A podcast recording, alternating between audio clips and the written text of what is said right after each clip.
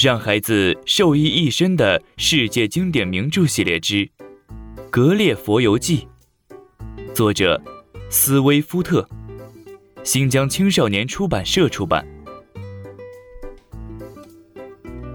上一章我们讲到神奇的磁石，接下来我们一起收听第三卷《飞岛等诸国游记》第三章。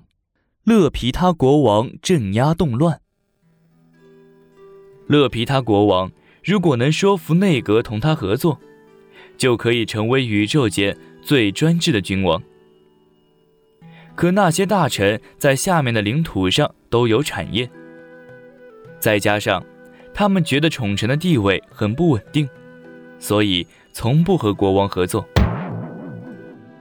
一旦下面的城市发生叛乱，国王有两种使人们归顺的手段。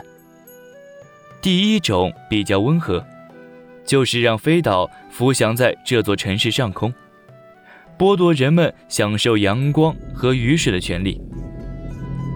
如果罪行严重，就会从飞岛往下扔大石头。如果仍然有人反抗，国王就让飞岛直接落在他们头上，将人和房屋一起毁灭。不过，国王一般不会采取这种手段，因为下面的城中有一些高耸的岩石，还有高高的尖塔和石柱，很可能将飞岛底部的金刚石板弄碎。据说，三年前国王在巡视他的领土时，曾发生过一件事，几乎使整个王国覆灭。国王首先巡视的是王国的第二大城市林达洛因。这个城市的中心耸立着高高的岩石柱，还有一条大河穿过。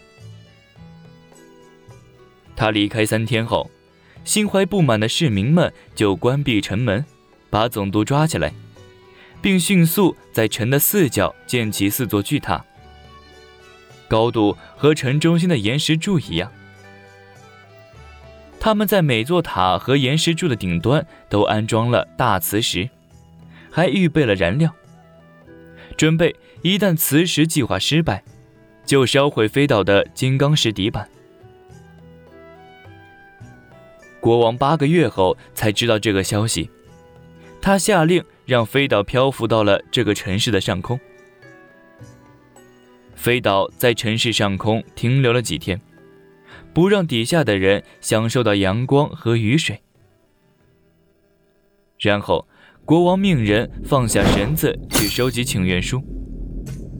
没想到收上来的是一堆喊冤、要求减税或是要求自选总督的要求。国王很生气，命令往下抛去时，市民们早有准备，马上躲进了四座巨塔。国王决心镇压他们，于是命令飞岛向地面降落。可负责的官员很快发现，飞岛下降的速度比平时快了许多。改变磁石的位置也很难使它稳定下来，飞岛很有可能坠毁在地面上。他们立即报告了国王，请求把飞岛升高。一个年纪最大、经验最丰富的官员获准为国王做了一个实验。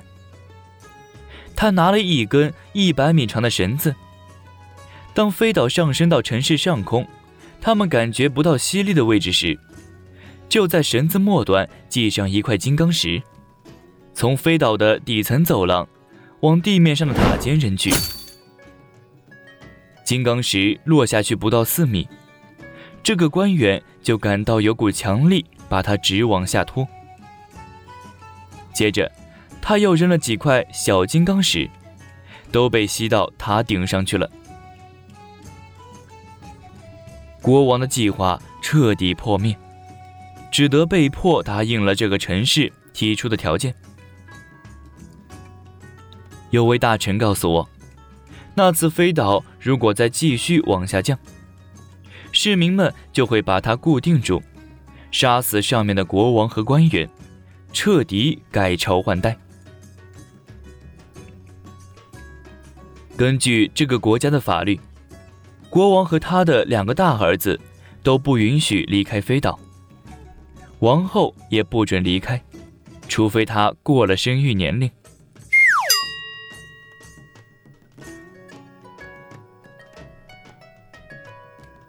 这一章，我们讲述了勒皮他国王是如何镇压动乱的。接下来，我又会去哪儿旅行呢？我们下一章继续讲述。